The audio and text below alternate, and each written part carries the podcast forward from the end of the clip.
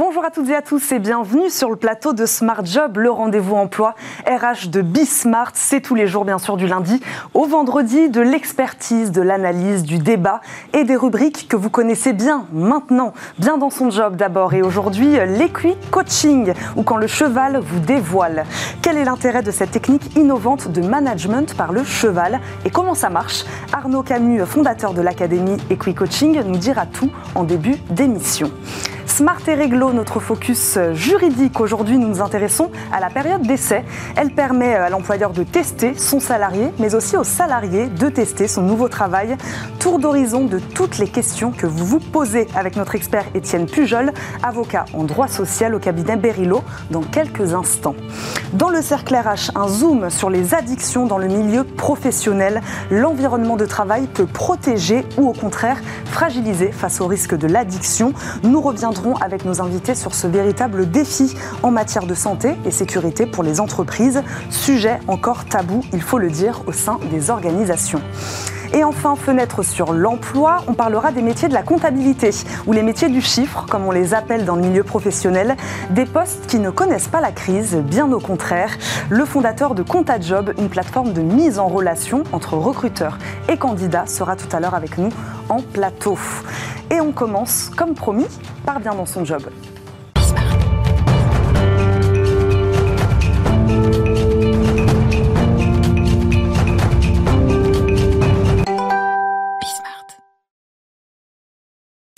Bien dans son job, Arnaud Camus, fondateur de l'Académie Equicoaching, est notre invité. Bonjour. Bonjour. Merci d'être sur le plateau de Smart Job. L'Equicoaching ou l'accompagnement assisté par le cheval. Arnaud Camus, première question. Comment se sont rencontrés ces deux mondes, le monde de l'équitation et le monde du management et de l'entreprise Alors, c'est une passion et le monde du travail, en fait, qui s'est rencontré il y a une dizaine d'années avec un de mes clients pour lequel je faisais des plateformes de marque. J'ai révélé les valeurs d'entreprise dans l'objectif de les irriguer dans les actions, les produits, les services, et d'apprendre les managers à savoir traiter ces valeurs au quotidien. Mhm. Et le DRH de ce groupe me dit un jour, Arnaud, il faudrait faire des formations pour que ces valeurs soient vraiment irriguées dans la société à tout niveau. On déjeunait souvent ensemble et il savait euh, que dans ma vie personnelle, j'étais éleveur de chevaux. Et en boutade, il me dit, mais avec tes chevaux, est-ce que tu pourrais pas t'en servir pour faire des formations? Pour une fois que j'avais un client qui ne mettait pas en état de péché mortel de mettre mes chevaux au boulot, j'ai relevé le défi. D'accord, vous avez relevé le défi, donc le, cheval n'est pas là par hasard, en tout cas vous dans votre histoire et dans la manière dont vous êtes arrivé euh, à l'équi-coaching. De manière plus générale, donc vous, vous étiez déjà éleveur de chevaux, mais pourquoi le cheval? Pourquoi le cheval? Pourquoi cet animal particulièrement? Qu'est-ce qu'il révèle chez l'homme? Il révèle plein de choses. Alors pourquoi le cheval? Parce que le cheval, d'abord, il est grand, gros, on le voit de loin, mm. et il est impactant. Le cheval a dans sa nature, il a été fait herbivore et il a développé des capteurs sensitifs hors normes. Il est capable de percevoir vos battements cardiaques à plus de 20 mètres. Il est capable de voir euh, avec ses yeux qui sont quasiment sur le côté à 340 degrés. Il a une odorat d'excellente qualité, il a des pattes qui vont jusqu'à 70 km/h et il a une sensibilité tactile hors norme. C'est-à-dire que vous mettez une mouche sur son poil qui a du cuir, d'un coup de fouet de queue, il va la balayer, il le sent quand nous, il faut qu'un moustique nous pique pour qu'on le sente. Et la rencontre entre l'homme et le cheval, comment ça se passe? Est-ce que vous avez assisté par exemple à des rencontres de gens qui ne sont pas comme vous des passionnés de chevaux, des rencontres fortes entre un manager, un cheval? Comment ça se passe la rencontre entre ces deux êtres? Alors, Ce sont très souvent des rencontres émotionnelles, mhm. parce que dans nos stages où, euh, qui varient entre 6 et 30 personnes, euh, les trois quarts des gens ne connaissent pas bien les chevaux, mhm. voire même pas du tout. Ou peut-être en ont peur aussi des fois, ça arrive Alors absolument, il y en a qui en ont peur. Mhm. On a une méthode pour en 4 minutes, 4-5 minutes, on arrive à les désensibiliser à vie de la peur des chevaux. Donc c'est plutôt euh, efficace. C'est efficace. Et donc la rencontre émotionnelle, elle se situe euh, dans le premier tableau qu'on fait. Mhm. C'est-à-dire qu'avoir avant, nous avons présenté les consignes de sécurité et le déroulé de la journée. Mhm. Le premier tableau consiste à mettre le stagiaire seul dans le manège, à pied, avec un cheval qu'il aura choisi dans notre cavalerie. Et on va leur demander d'évoluer tous les deux pendant 3 4 minutes dans le manège sans instruction Sans instruction, sans baguette, sans cravache, sans rien. Il doit faire bouger au pas, au trot ou au galop. Pendant ces 3-4 mhm. minutes, l'interaction se passe.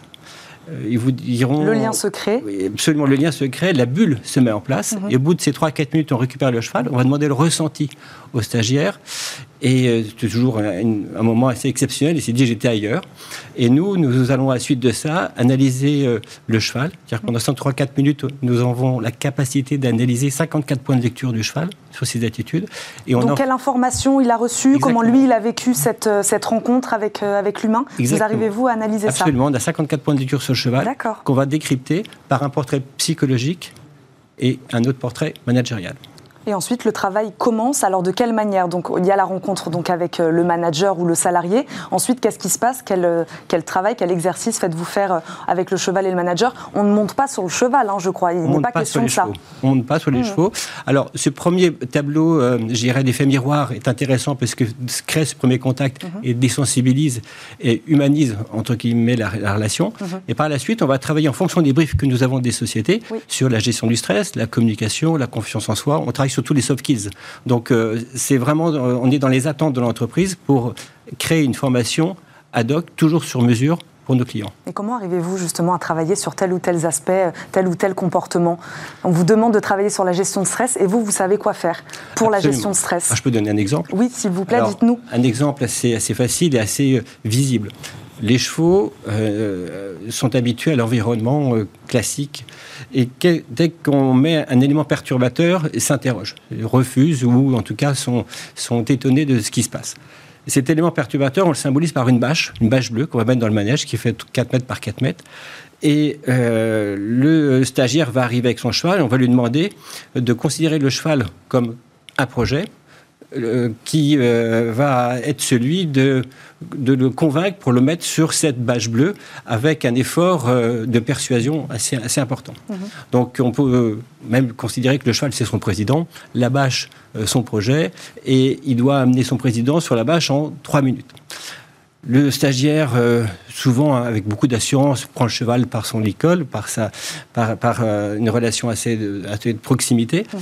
Le cheval euh, arrive jusqu'à la bâche bleue, se campe, dit non, le stagiaire lève un peu la voix, le cheval se met en toupie contre la bâche bleue. On attend que le stagiaire euh, est un peu en sueur, perle un peu. Et au bout de, cette, euh, de ce stress visible, on lui demande de tout relâcher, d'arrêter. Donc le cheval souffle, le stagiaire aussi. Et là, on apprend simplement au stagiaire à travailler son approche en séquençant ses étapes. D'accord. Et donc c'est un travail, parce que vous parlez donc d'entreprise, de travail de groupe, c'est un travail individuel ou de groupe? Comment ça se passe? Où sont les autres, euh, où sont les autres salariés autour de ce, de, ce manager, de ce salarié qui travaille lui à ce moment-là avec le travail? Comment, euh, voilà, c'est un travail collectif, individuel Expliquez-nous. Les deux. En fonction des exercices, nous avons des, exercices où le stress, on peut le travailler individuellement, mhm. ou euh, notre exercice sur la, trouver sa place dans l'entreprise. On a un exercice où vous allez mettre un cheval ou un double poney dans un manège avec un parcours, un parcours de quilles qu'il va falloir réaliser sans tenir le cheval. Et vous allez mettre quatre collaborateurs autour du cheval. Et avec la pression que vous exercez sur le cheval ou le double poney, vous devez le faire passer en travers les quilles. Et je vous assure que le travail de cohésion d'équipe, le travail de cohérence mm. pour trouver sa place, est-ce que vous êtes plus, plus confort derrière, sur les côtés ou devant ben, Il faut quelques instants, euh, quelques minutes, voire, voire même un quart d'heure pour trouver sa bonne place. Arnaud Camion, en général, c'est quoi? Une demi-journée, une journée, deux journées de travail? Comment ça se passe? Quel suivi faites-vous après avec l'entreprise et les salariés qui viennent vous voir? Alors, le format idéal que nous, nous préférons, c'est deux jours, parce qu'on rentre vraiment dans, dans un travail de, en profondeur. Ça mm. marche très bien sur une journée aussi. Le suivi, c'est après, après chaque stage de moins de 15 personnes, on va faire un compte rendu écrit sur chaque individu, ses points de force, ses points de faiblesse, ses mhm. points d'amélioration. On fait un compte collectif sur le groupe qui est venu, avec ses points de performance aussi, qu'on pourra décrire. Généralement, je vais aussi les retrouver 15 jours euh, suivant cette formation pour décrypter ce qui s'est passé. Mhm. Et on réalise un, un, exercice sur la révélation des attitudes managériales de ce groupe quelles valeurs partage-t-il après cette, cette journée que nous avons passée ensemble? Est-ce qu'il y a des types d'entreprises euh, ou des secteurs d'activité qui bénéficieraient plus d'un travail comme celui-ci, selon vous? Est-ce qu'il y a des types de structures qui viennent plus ou moins vous voir et pourquoi? Alors aujourd'hui, on a aussi bien de la start-up, de l'ETI ou du grand groupe du CAC 40, euh, voire des entreprises internationales euh, qui ne sont même pas sur le, j'irais implantées d'une façon euh, juridique sur le sol français avec mhm. un siège social. c'est avant tout la prise de conscience que l'animal est capable de décoder votre non-verbal. Donc ça appartient à tout le monde, c'est-à-dire qu'il n'y a pas une exclusivité de société. On fait beaucoup de comex de, de codir, euh, de commerciaux à leurs équipes, mhm. principalement. Mais aujourd'hui, il n'y a pas un style d'entreprise qui, a la propriété de ce style de formation. Et c'est accessible à tous, donc Alors, c'est accessible à tous, d'autant plus que depuis le mois de février, février dernier, nous mhm. sommes éligibles au CPF, au compte personnel de formation. Donc, ça nous a vraiment développé mhm. notre activité.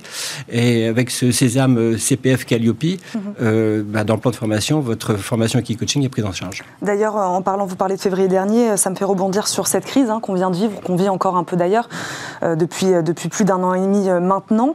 quel impact a eu cette crise sur votre activité? Est-ce que les entreprises ont peut-être plus fait appel à vous, justement, depuis un an et demi, parce qu'il y avait besoin, après tant de mois, de semaines, de télétravail, etc., de recréer du lien entre, entre salariés Absolument. Alors, nous, on a été très impactés parce que les regroupements ont été interdits. C'est-à-dire que pendant 4-5 mois, nous avons vraiment été mmh. fermés.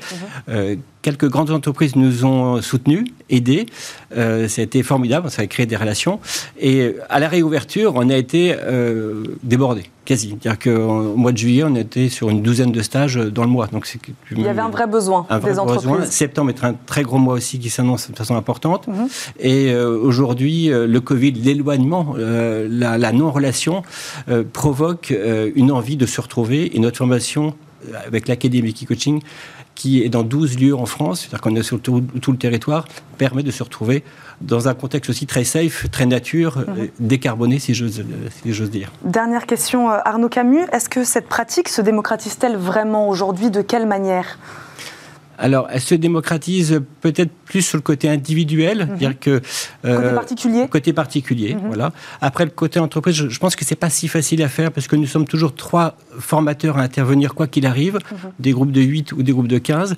Donc ça demande d'avoir des formateurs très complémentaires. Nous avons des champions olympiques, nous avons des psychologues, nous avons des experts en management qui sont toujours, je dirais, l'articulation autour de l'articulation de ces formations quoi qu'il arrive. Il y a un vrai travail de management. Oui, oui, il y a un vrai travail de management et de, de tout niveau.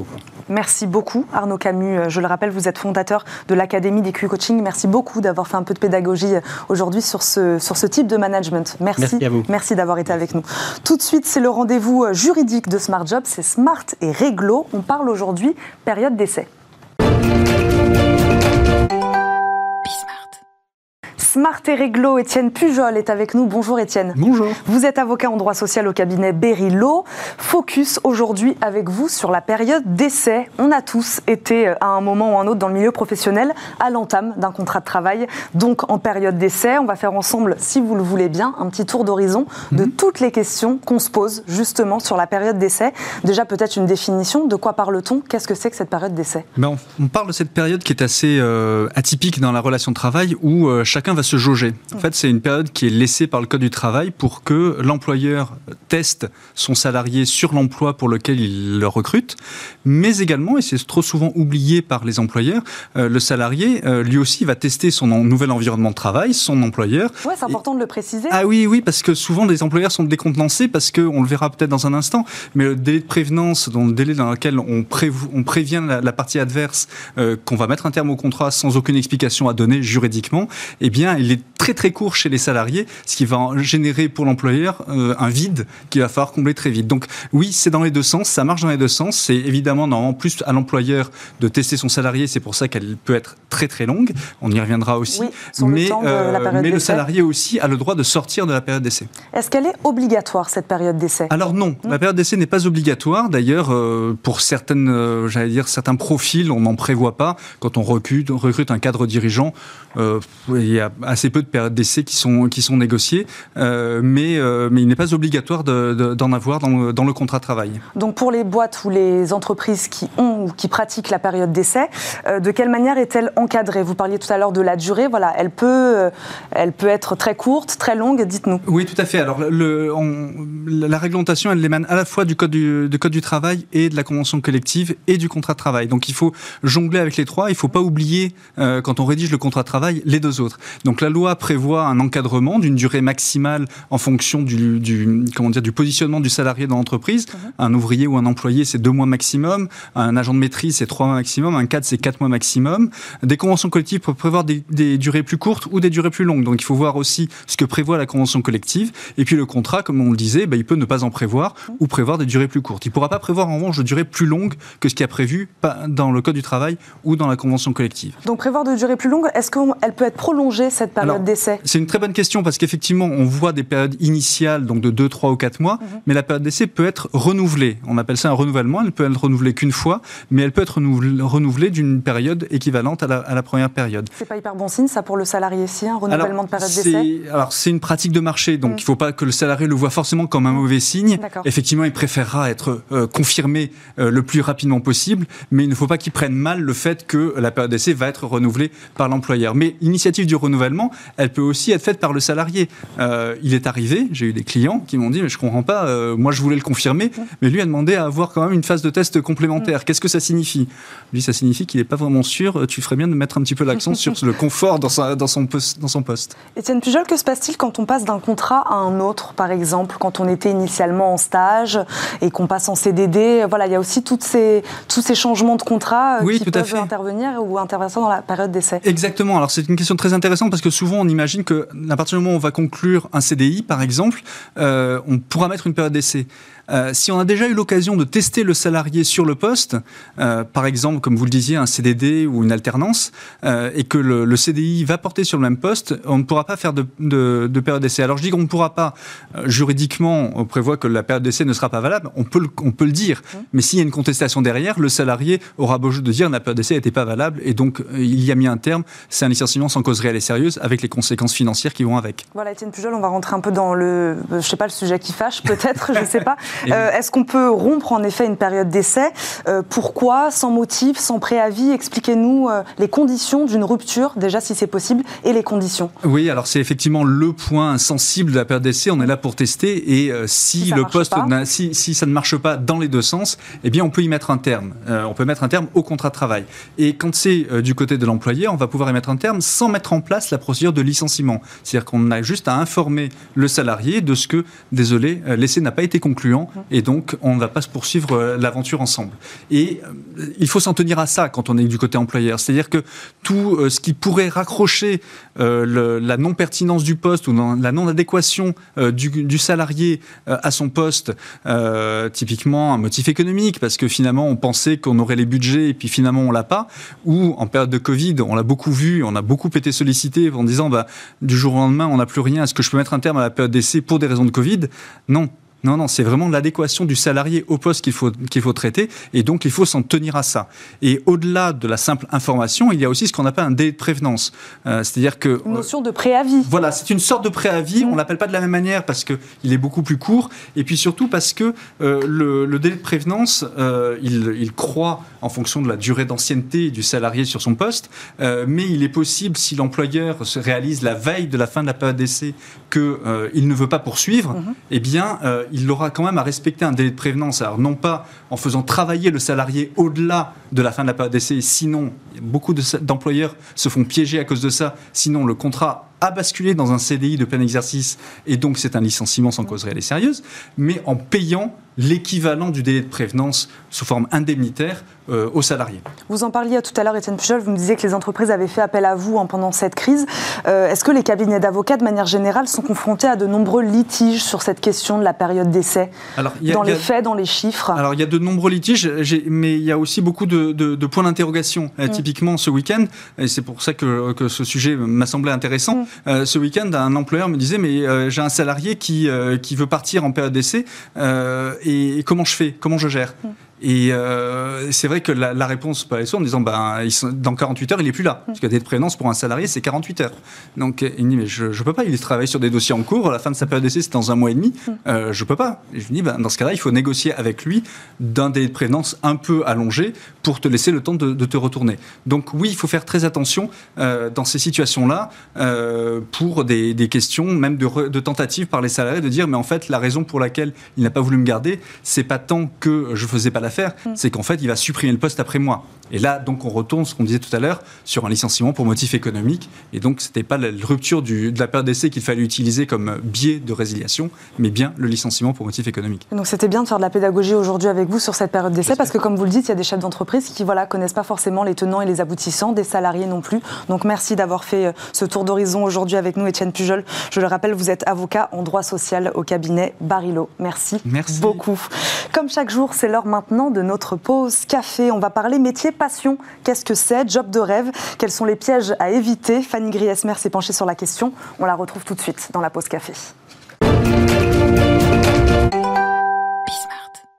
C'est l'heure de notre petite pause café. Bonjour Fanny Griesmer. Bonjour Eva. Merci d'être avec nous. Aujourd'hui, vous nous parlez du métier passion, mais vous nous dites qu'il y a peut-être un piège. Il se cache peut-être quelque chose derrière ah ce métier passion. Il se cache peut-être euh, effectivement quelque chose et pas forcément le meilleur. Alors c'est vrai que travailler bah, dans un secteur qui nous tient à cœur, accomplir notre vocation, baigner dans notre hobby au quotidien, bon, ça a des airs de job de rêve. Sauf que bah, le rêve peut rapidement se transformer en cauchemar si on ne définit pas clairement les limites. C'est ce que nous allons voir. Choisissez un travail que vous aimez et vous n'aurez pas à travailler un seul jour de votre vie. Cette phrase, elle vient du célèbre Confucius, le philosophe. Alors cette phrase invite à penser qu'un métier passion serait la garantie de savourer le turbin au quotidien. Difficile effectivement bah, de ne pas s'en laisser convaincre. Plus encore lorsque l'on sait que nous serions nombreux à chercher du sens au travail.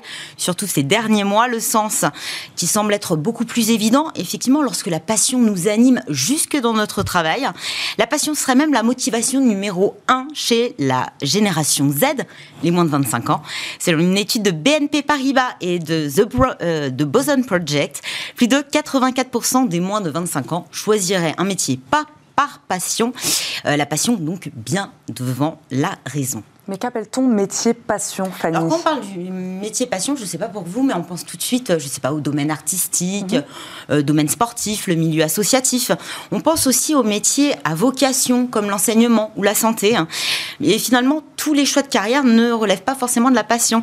Ils tiennent parfois à peu de choses. On est inspiré euh, par les souvenirs, euh, ça peut être inspiré aussi par un proche, un déclic scolaire, l'influence ou la pression familiale. Et au final, bah, ceux qui aujourd'hui exercent un métier dont ils ont toujours rêvé, ou qui touchent de près ou de loin à leur passion, eh bien, ils vous le diront, ils ont beaucoup de chance. Ils se sentent un peu bah, privilégiés en quelque sorte, car exercer un métier que l'on a choisi avec le cœur, bah, finalement, c'est très rare.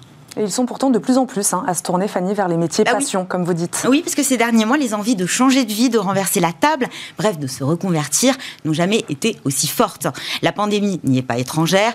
Il y a eu les différents confinements, le couvre-feu. On a beaucoup réfléchi petit travail d'introspection, réflexion qui a parfois éveillé en nous, euh, ou en tout cas chez certains, l'envie de tout plaquer pour se consacrer exclusivement à leur passion et en faire leur métier. Et donc le métier passion, qu'a-t-il de différent, Fanny, avec un métier traditionnel? En fait, il implique un engagement qui est très particulier. Euh, il est physique, psychologique, affectif, c'est vraiment corps et âme. Cela renvoie aussi à une forme de liberté, de créativité, euh, aussi au fait que bah, finalement on n'a pas tellement besoin d'être payé ou rémunéré, car finalement l'activité professionnelle bah, est porteuse d'un sens qui constitue sa propre rétribution. On en arrive au final à une définition quasi euh, paradoxale et en tout cas totalement contraire du travail classique qui est normalement contraint et qui nous euh, sert à avoir de l'argent à la fin du mois. Vous parliez tout à l'heure, Fanny, de job de rêve. Est-ce que c'est la même chose? Métier passion, job de rêve? Alors, c'est assez paradoxal, mais pas forcément. Mm. Alors évidemment, donner de soi, de sa passion au travail rend le quotidien bah, beaucoup plus doux, euh, plus agréable. Mais derrière les métiers à la vitrine parfaite, il se cache pas mal de choses et pas le meilleur forcément. Des horaires à rallonge, souvent, des conditions de travail parfois difficiles, une forte exigence envers soi-même surtout, une pression accrue et c'est valable si vous travaillez à votre propre compte mais pas seulement. Hein. Lorsque vous êtes employé également, l'engagement est parfois tel qu'il reste peu de place pour une vie personnelle. Le risque en mélangeant travail et affect, bah, ça reste bien le surmenage, le burn-out. D'autant qu'il reste plus difficile bah, de parler du stress que l'on a, euh, des problèmes que l'on rencontre, puisque vous exercez un métier passion. Bah, vous êtes chanceux, vous êtes privilégié, vous l'avez choisi, donc vous n'avez pas le droit de vous plaindre. Non, il y a des limites Et lesquelles? Alors, celle bah, d'être un petit peu irréaliste. Déjà, le problème se pose au moment du choix de la carrière, au moment vraiment de, de l'orientation. On choisit d'embrasser une carrière.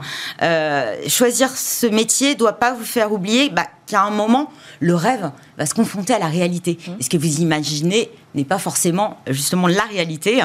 Euh, alors pour éviter les mauvaises surprises, il vaut mieux se renseigner un minimum avant de se lancer.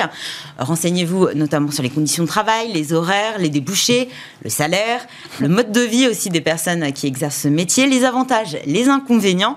Dans tous les domaines, il y a forcément des à côté, des côtés un petit peu moins euh, séduisants mmh. et qui peuvent même rebuter. Euh, preuve que dans ces métiers-là, la passion ne suffit pas toujours. Et en fait, c'est ça le problème, c'est se rendre compte euh, bah, peut-être un petit peu trop tard que ce job de rêve ne l'est pas tellement. Alors oui, la passion peut être un vrai levier de motivation au quotidien, au travail, c'est vrai.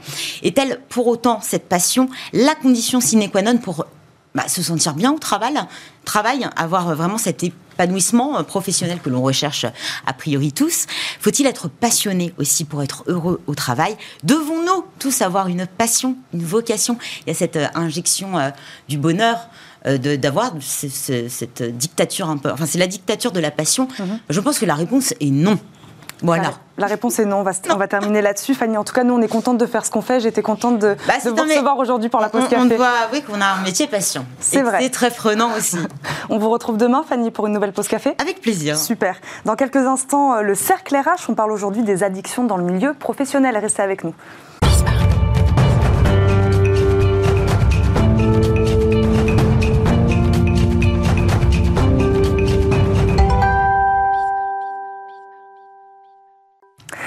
L'origine de 15 à 20% 20 à 30 selon euh, plusieurs études des accidents du travail. Les addictions dans le monde professionnel sont pourtant encore tabous au sein des organisations. Comment les prévenir alors que le travail peut être l'origine du problème? Comment les traiter? Quel est votre rôle en tant qu'employeur ou même collègue? Nous avons la chance d'en parler euh, aujourd'hui avec Alexis Péchard, président et addictologue chez GAE Conseil. Bonjour. Bonjour Eva. Bienvenue euh, sur le plateau de Smart Job. GAE, auteur de la, acteur pardon, de la prévention des addictions en milieu professionnel. Jamila Elberi, avocate au cabinet GEB Avocat, est également avec nous. Bonjour. Bonjour Eva. Merci euh, d'être là. Et Patrick Bouissou, cadre dans le BTP, euh, qui est également avec nous. Bonjour Patrick. Bonjour Eva. Qui nous confiera euh, comment vous avez vécu et soigné, et soigné votre addiction. première question peut-être Alexis Péchard. Pourquoi ce sujet des addictions est-il encore aussi sensible, aussi tabou aujourd'hui? Alors, il est, je vais nuancer un tout petit peu votre, mhm. votre question dans ma réponse, il est grâce à la crise sanitaire, il faut y voir euh, peut-être euh, un élément positif. C'est ça, à cette, à cette pandémie. Euh, cette pandémie a malheureusement, on l'a vu, on l'a entendu, malheureusement favorisé le développement d'un certain nombre de pratiques additives, tant pour les actifs, mais pour tous les Français d'une manière générale, autant sur la consommation de produits psychoactifs que sur des addictions dites comportementales, sans mhm. produits. C'est une réalité, mais c'est vrai que ça a permis qu'on en parle un petit peu plus et que ce phénomène devienne un peu moins tabou. On a aussi beaucoup plus parlé ces derniers mois de l'importance de la santé psychologique des Français et des actifs, mhm. euh, bien entendu.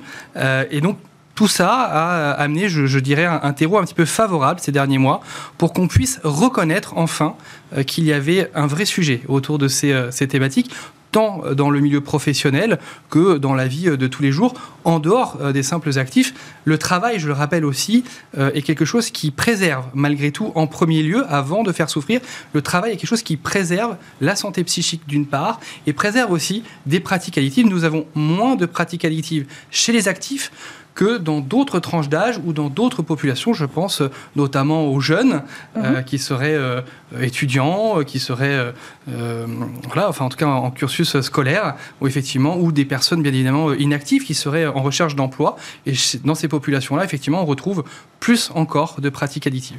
Jamila Elberi, est-ce que vous êtes d'accord avec ce constat? L'environnement du travail protège, préserve, ou à contrario, peut aussi quand même fragiliser l'individu? Alors tout dépend de l'environnement de travail. Il peut être effectivement et à la fois un facteur de protection mhm. dès lors que les conditions de travail y sont favorables, ou même un facteur qui est susceptible d'aggraver les conditions de travail de la personne qui est sujette à la consommation de substances psychoactives, mhm. et dans cette hypothèse, euh, durcir ou euh, rendre le, milieu de travail un peu plus euh, toxique concernant le salarié. Donc là, évidemment, l'employeur reste débiteur d'une obligation de prévention mhm. de santé et de sécurité à l'égard de ses salariés, et il doit veiller à la protection de celle-ci. Est-ce qu'on peut définir peut-être, Jamila Elberi, parce qu'il y a un cadre hein, évidemment législatif autour de, autour de ces questions-là, euh, qu'est-ce que la dépendance Qu'est-ce qui relève On parle des addictions au travail. Peut-être qu'il faudrait expliquer qu'est-ce qui relève de la dépendance, de la pathologie. Euh, comment ça se passe? Alors c'est une excellente remarque et une excellente question. Euh, elle fait appel naturellement à l'intervention de plusieurs acteurs, mhm. notamment le médecin du travail mhm. ou les services de santé au travail qui sont capables d'émettre un diagnostic concernant la pathologie ou le degré pathologique de la conduite addictive. Mhm. L'employeur, en ce qui le concerne, lui va, à travers la mauvaise exécution du travail ou le comportement anormal du salarié, repérer une situation pathogène qui va le conduire à mobiliser ses services de santé au travail pour remédier à la situation dysfonctionnelle. Donc il y a une vraie, de toute façon, responsabilité hein, de la part de l'employeur dans ces, dans, dans, ces cas-là. Euh, Patrick, Patrick Buissou, de, quelle manière, selon vous, le travail peut-il peut-être euh, empirer l'engrenage addictif? Alors, le, travail, c'est un petit peu particulier parce que pour quelqu'un qui est victime d'une addiction, mhm. quelle qu'elle soit, hein, que ce soit l'addiction euh, aux jeux, aux écrans, aux produits psychotropes bien connus qui sont euh, la poudre blanche et puis euh, l'herbe que l'on roule, ou mhm. euh, celui que produisent nos vignerons sympathiques, mhm. n'est-ce pas l'alcool Donc le travail peut être le protecteur et le dernier rempart pour éviter de complètement se casser la gueule, mhm. mais comme il peut être aussi malheureusement un vecteur supplémentaire de développement de ces addictions. Donc ça, c'est un premier point qui est, qui est important à prendre en compte. Aujourd'hui, les employeurs ont compris qu'il y avait des gens chez eux qui étaient des gens de valeur, qui pouvaient rencontrer des problèmes dans leur existence, parce que la vie n'est pas un long fleuve tranquille. Et donc, euh, les entreprises se mettent à développer aujourd'hui des politiques pour accompagner les gens qui sont dans le besoin.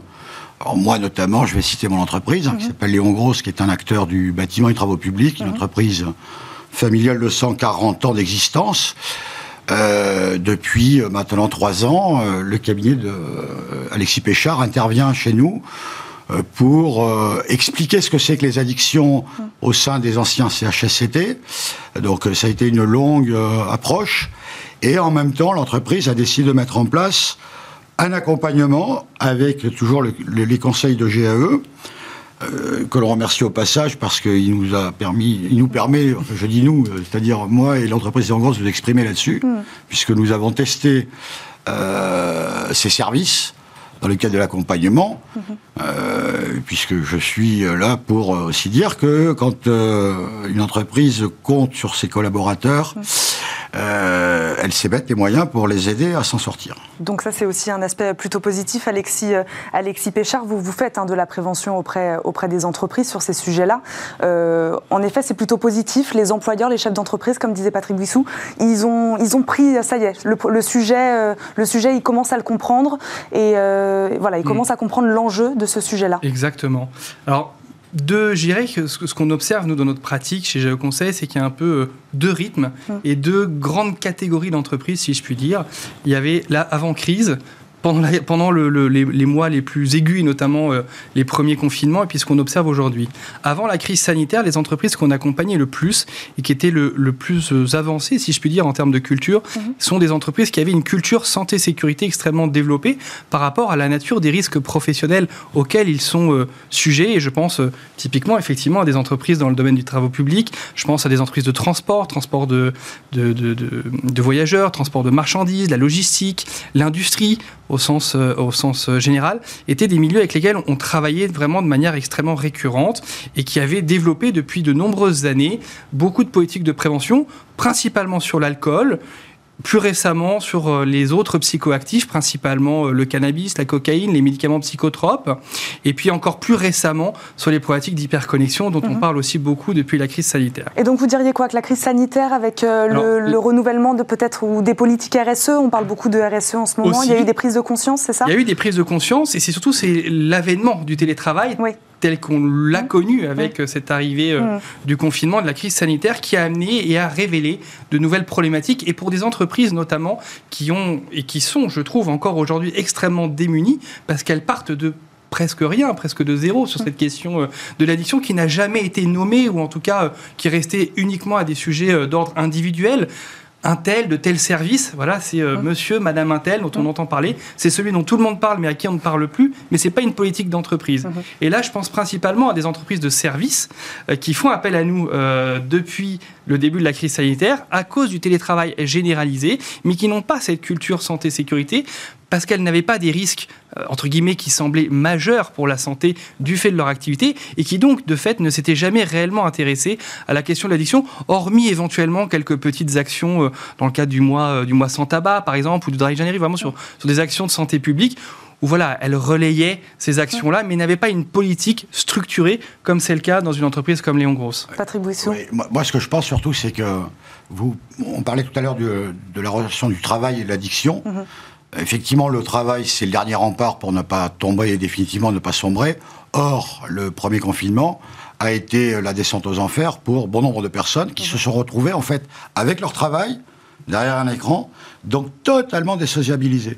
Puisque l'importance pour, le- pour le- quelqu'un qui est addict à un produit, quel qu'il soit, euh, notamment les, les gens qui, qui ont un problème avec l'alcool, c'est que tant qu'ils sont dans un univers où il y a une sociabilisation, il y a en fait une sorte de colonne vertébrale qui leur permet de se tenir. Euh, le jour où on passe... Il y a besoin de se contrôler aussi. et bien parce entendu, qu'on sait qu'il faut qu'on prenne les transports, il faut Il y a que. surtout euh, l'image que, L'image directe. renvoie. Euh, là, nous sommes sur un plateau, on se voit. Derrière un écran, on se voit, mais on se voit pas, en fait. Il y a plus ce contact des yeux, euh, qui est très important. Donc, il y a plus cette relation sociale, qui est, qui est la relation physique, qui est très importante. Donc, euh, le travail a été protecteur pendant longtemps. Et le, le confinement, le premier confinement, était destructeur. Très rapidement. Pour les gens qui avaient déjà des problèmes, c'était la descente aux enfers, très rapide. Donc ça peut être effrayant, ces nouveaux modes de travail, ces nouveaux modes de fonctionnement, ces modes hybrides, ça peut être. En tout cas, il faut les prendre en compte, il faut faire il faut attention. prendre en compte, en fait, dans l'analyse du risque, hein, tel que doit le- le- le- l'exécuter une entreprise dans le cadre de son document unique d'évaluation du risque. Quand on parle des, des- des problèmes psychosociaux, on doit bien prendre en compte euh, la, la désocialisation du collaborateur à qui on va imposer trop de temps euh, au- en télétravail. Puisque si on prend le cadre légal, hein, c'est deux à trois jours par semaine maximum. Euh, c'est ce qui est défini dans le code du travail. Par contre, si on va un peu plus loin, il y a des entreprises où euh, les gens ne sont pas retournés dans leur bureau, n'ont pas vu leurs collègues depuis le 17 mars 2020 et nous sommes le 3 septembre 2021. Euh, donc c'est épouvantable. Et là, il y a des gens qui tombent et il n'y a personne pour les aider. Parce que la personne en plus qui va tomber, à un moment donné, elle, elle crie au secours, on ne le voit pas, parce que c'est- c'est pas évident Enfin, de le voir déjà. Et, et comme le disait... C'est quoi un appel au secours? Ben, un appel au secours, c'est une façon de se comporter qui montre que euh, a besoin d'aide, mais on ne va pas dire euh, aidez-moi. Par contre, un jour, quelqu'un l'a vu, il vous a tendu la main, vous l'avez pas prise, et euh, quelque temps après, vous allez la prendre parce qu'il y a quelqu'un qui a fait cette démarche. Or, cette démarche aujourd'hui, devant un écran euh, plasma quel qu'il soit, euh, des 16, 19, 22, 36 pouces, il n'y a plus euh, cette relation physique qui est une relation sociale, qui est quand même la base, la base de la vie de- des êtres humains que nous sommes. On ne peut pas vivre déconnecté de- du monde, comme on dit aujourd'hui, la vie réelle. Oui, effectivement, oui. Bien La, sûr. vie- la vie réelle, la vie vraie, c'est celle que l'on vit tous les jours quand on se déplace, quand on va voir des clients, quand on va voir euh, des compagnons sur un chantier, quand euh, des compagnons vont voir leur chef de chantier, euh, quand un directeur d'agence va voir ses collaborateurs, quand euh, une entreprise va négocier un gros contrat avec un, un client. C'est ça la base. Et, et quand tout ça disparaît, il n'y a plus, et c'est ça qui est important, il n'y a plus ce- cette espèce de lien social au sens large qui fait que comme il a disparu, il n'y a plus rien qui tient.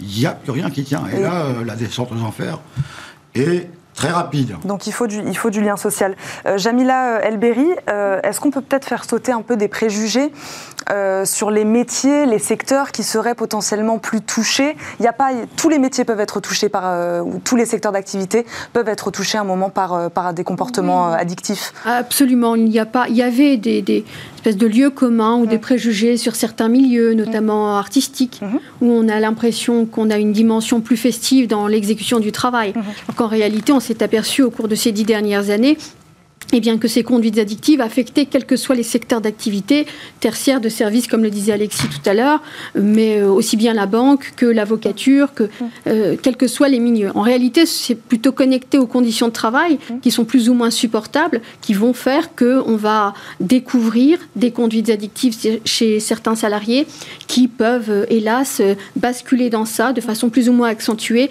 selon la- leur capacité à tenir face au travail.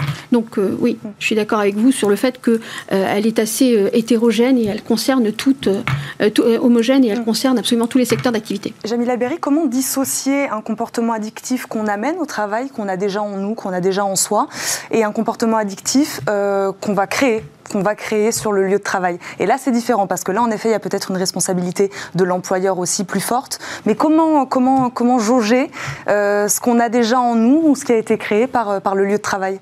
Si vous voulez, le, droit ne fait pas la distinction mhm. entre l'environnement de travail qui propose ou qui facilite la mhm. consommation de substances psychoactives ou qui favorise les addictions comportementales mhm.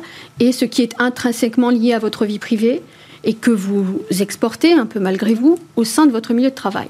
Dès lors qu'il euh, y a un lien avec le travail, dès lors qu'on a un contrat de travail, l'employeur reste protecteur de votre santé physique et psychique. Il ne peut pas ségréguer mhm. la vie privée de la vie professionnelle D'abord, il n'en a pas les moyens. Faut-il qu'il y ait des psychologues, des psychiatres qui puissent justement euh, discerner ce qui relève du privé et du professionnel? Néanmoins, c'est le résultat qui compte. Et le résultat, c'est si la conduite addictive influe sur la bonne ou la mauvaise exécution du travail, moi, l'employeur, je reste responsable de ce qui arrive et je dois prévenir ce qui arrive.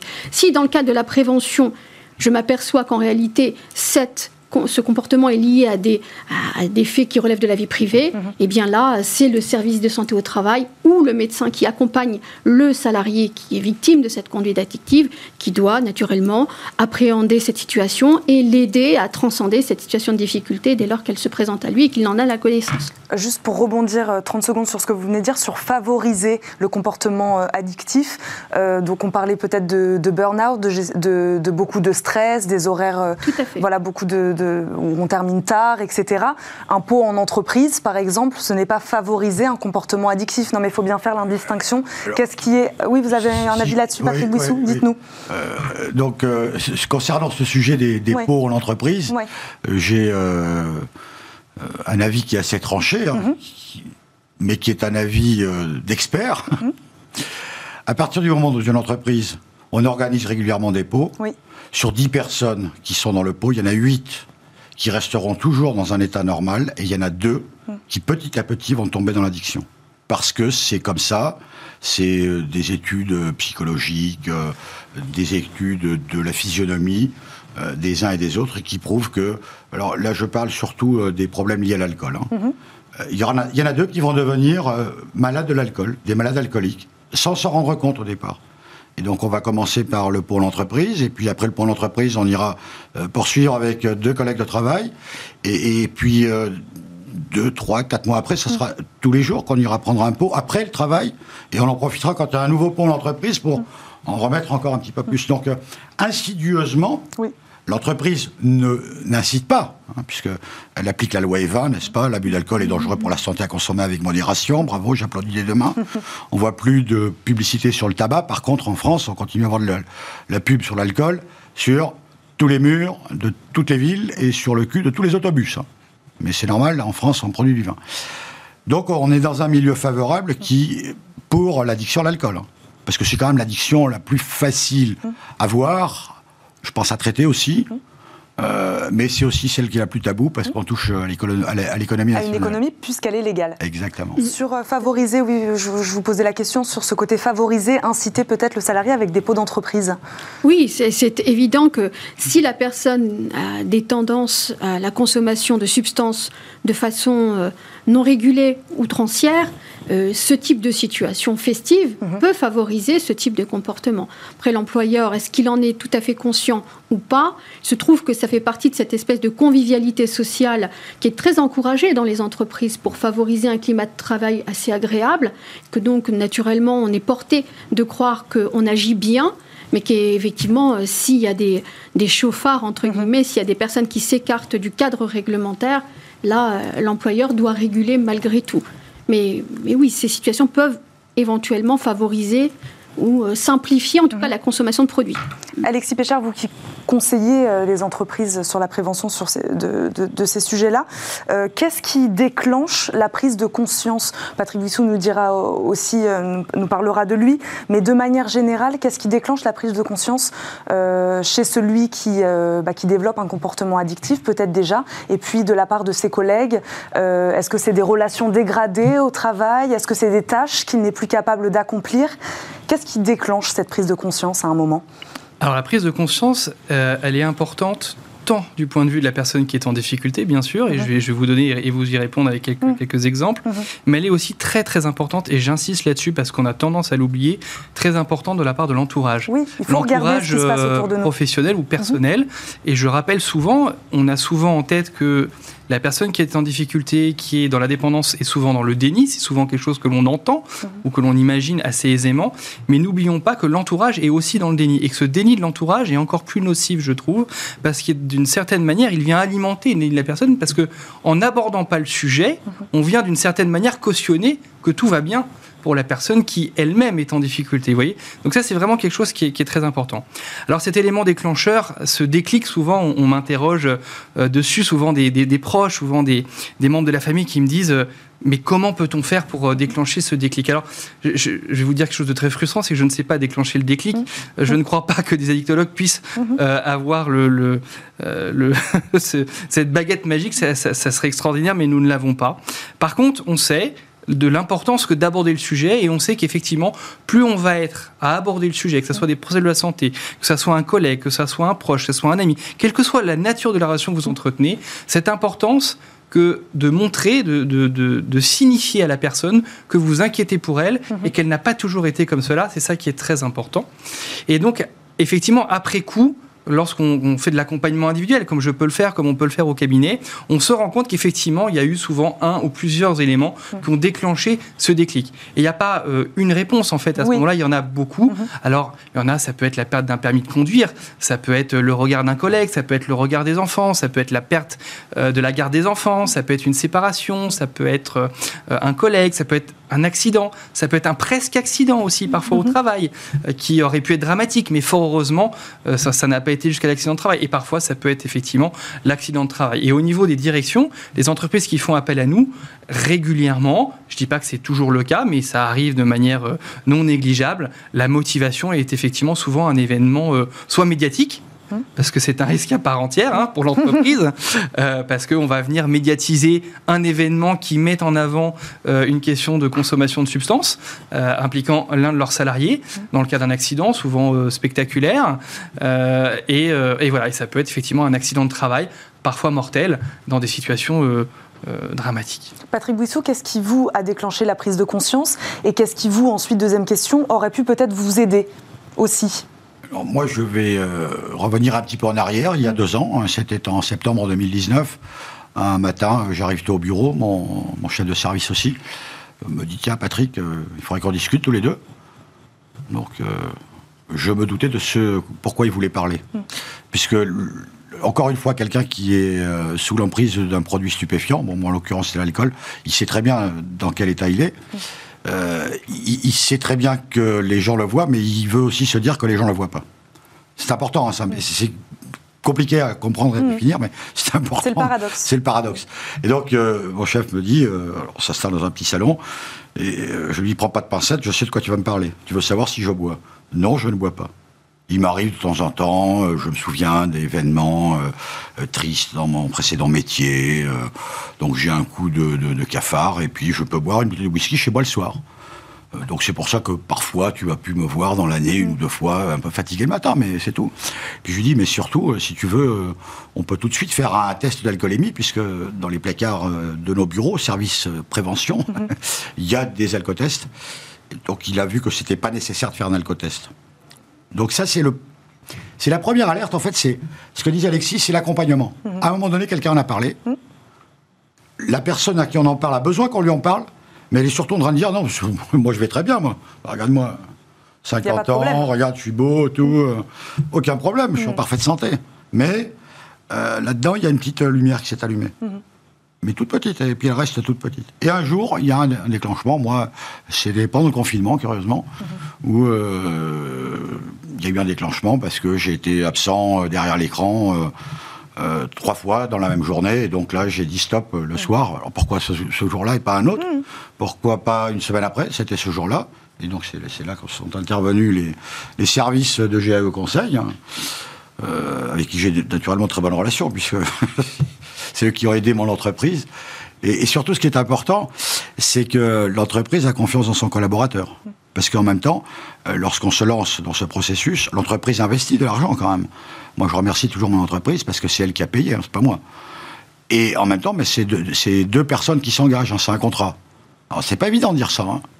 parce qu'on peut pas dire, ouais, mais tu as arrêté parce que s'il y a un contrat entre ton employeur et toi. Moralement, s'il y a un contrat puisque euh, moi, le mal dont je souffre jusqu'à la fin de mes jours, qui s'appelle l'alcoolisme, je peux retomber tous les jours, mais du jour au lendemain. Euh, sauf que comme il y a un espèce de contrat qui s'est fait entre une personne morale et une personne physique, euh, du coup on tient parce qu'il y a ce contrat moral et qu'on ne veut pas mettre en porte-à-faux celui qui vous a aidé justement. Et ça qui est important, c'est la détection. L'alerte à un moment donné pour dire aux gens, on, t'a vu, si un jour tu as besoin, on t'aide. Moi j'ai tendu la, main qu'on m'a tendue, je l'ai prise huit mois après comme ça par le plus grand des hasards. Hein. Je ne peux pas vous dire euh, c'était ce jour-là parce qu'il y a eu tel ou tel événement. Euh, il y a eu un facteur déclenchant qui était l'absence à trois visioconférences. Euh, c'est un facteur déclenchant, mais Jamila euh, Elberi, on va terminer. Il nous reste 30 secondes. J'aimerais terminer. Euh, vous poser une question en tant, en, tant qu'avocate. Est-ce qu'il y a beaucoup de litiges relatifs à ces comportements euh, addictifs en entreprise? Est-ce que globalement, ils sont gérés d'une manière plutôt sereine? C'est-à-dire que l'employeur est plutôt, voilà, est plutôt avenant avec le salarié avec qui, voilà, à, qui ça arrive? Comment ça se passe? On rencontre deux types de, de réactions. La première, c'est l'hostilité la plus complète face à ce type de comportement. D'accord. Donc il y a ce type de comportement quand même aussi. Voilà, c'est ça. Pour X raisons et puis d'autres où on est plus enclin à, être dans l'écoute et l'accompagnement. Donc il y a les deux encore aujourd'hui. Mm. Merci beaucoup en tout cas à tous les trois d'être venus sur ce plateau pour parler de ce sujet-là. Merci Alexis Péchard, président et addictologue chez GAE Conseil, Jamila Elberi, avocate au cabinet GEB Avocat et Patrick Bouissou, vous êtes cadre dans le BTP. Merci d'être venu témoigner sur le plateau de Smart Job. Tout de suite et comme chaque jour, on termine cette émission par fenêtre sur l'emploi.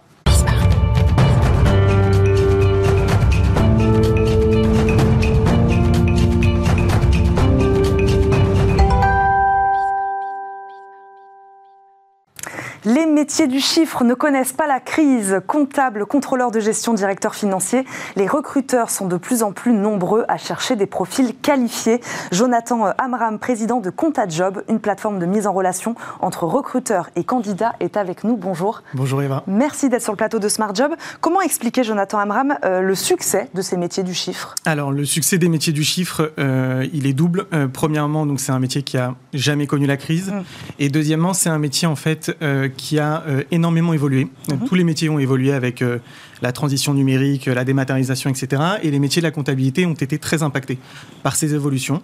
Euh, à titre d'exemple, on a des postes en fait d'assistants comptables, d'aide comptable, qui euh, avaient des tâches euh, à faible valeur ajoutée. Mmh. Et ces tâches-là, en fait, ont été quasiment effacées grâce aux outils technologiques. Mmh. Aujourd'hui, on se concentre vers des, des postes à plus de responsabilités, et donc on a des besoins en recrutement qui sont très forts à ces postes-là. Et portés particulièrement par la crise, vous diriez aussi? Alors la crise a amené beaucoup, puisque les cabinets d'expertise comptable on, euh, se sont rendus compte notamment en fait qu'il y avait une nécessité encore plus que d'habitude de dématérialisation de pouvoir travailler à distance. Euh, donc euh, ils ont été dans ce sens-là, mais ils étaient quand même déjà prêts.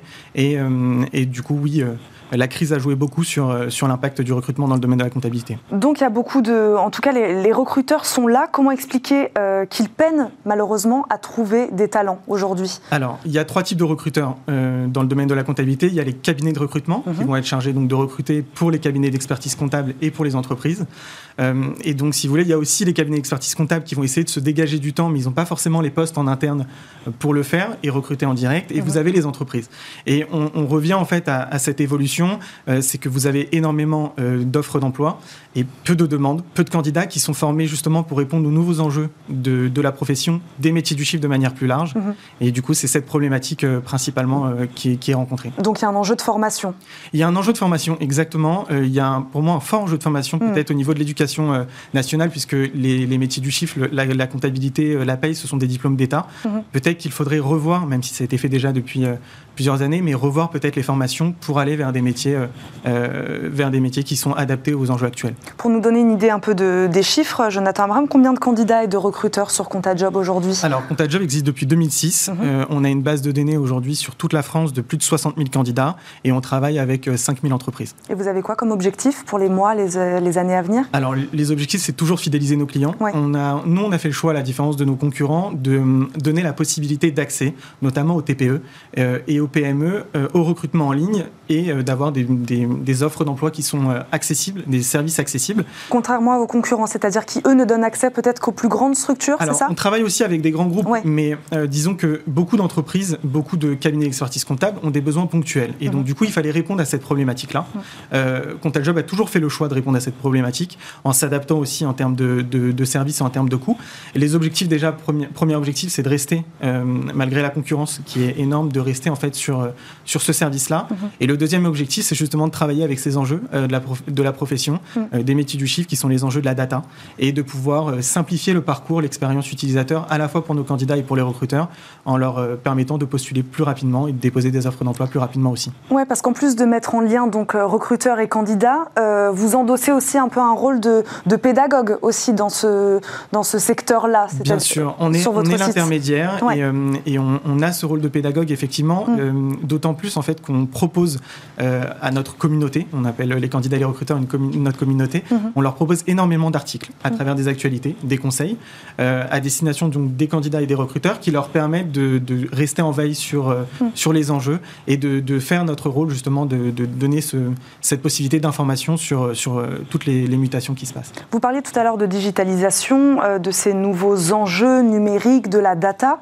petite question un peu peut-être un peu, un peu cliché, mais euh, quand on parle digitalisation, on peut aussi penser euh, moins de postes, moins de jobs, voilà, certains, certains métiers qui seraient peut-être potentiellement remplacés par les robots. Ça, c'est pas quelque chose qui, qui vous fait peur. Vous savez, les, les futurs métiers de la comptabilité, de la gestion seront là. Ils se digitalisent, mais il y en aura. Alors, effectivement, il y a beaucoup de postes qui vont être impactés par mhm. cette digitalisation, par notamment l'intelligence artificielle. Mhm. après, il faut pas le voir comme un risque, je pense. Après, c'est vraiment ma position. Mhm. Mon opinion, euh, il faut le voir comme une opportunité. Pourquoi une opportunité? Comme je vous l'ai dit, il y a des postes qui vont être amenés à disparaître. Des postes où l'automatisation, pardon, la faible valeur ajoutée ne va plus en fait donner envie et aux candidats et euh, aux recruteurs de recruter sur ces postes-là. Mmh. Euh, par contre, elle va permettre une évolution des compétences, cette digitalisation.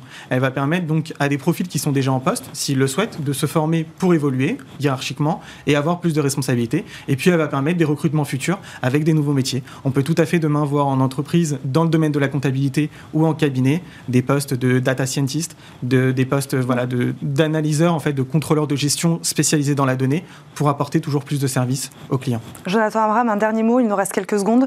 Euh, peut-être pour donner envie à ceux qui nous regarde de s'engager dans ces, dans ces métiers-là, dans ce secteur-là, un métier qui peut-être sur le papier ne fait pas forcément rêver, mais qui en tout cas a des euh, perspectives et des possibilités d'avenir. Alors le métier fait de plus en plus rêver. Oui. Il a pendant effectivement pendant une certaine période le, métier d'expertise comptable, mm.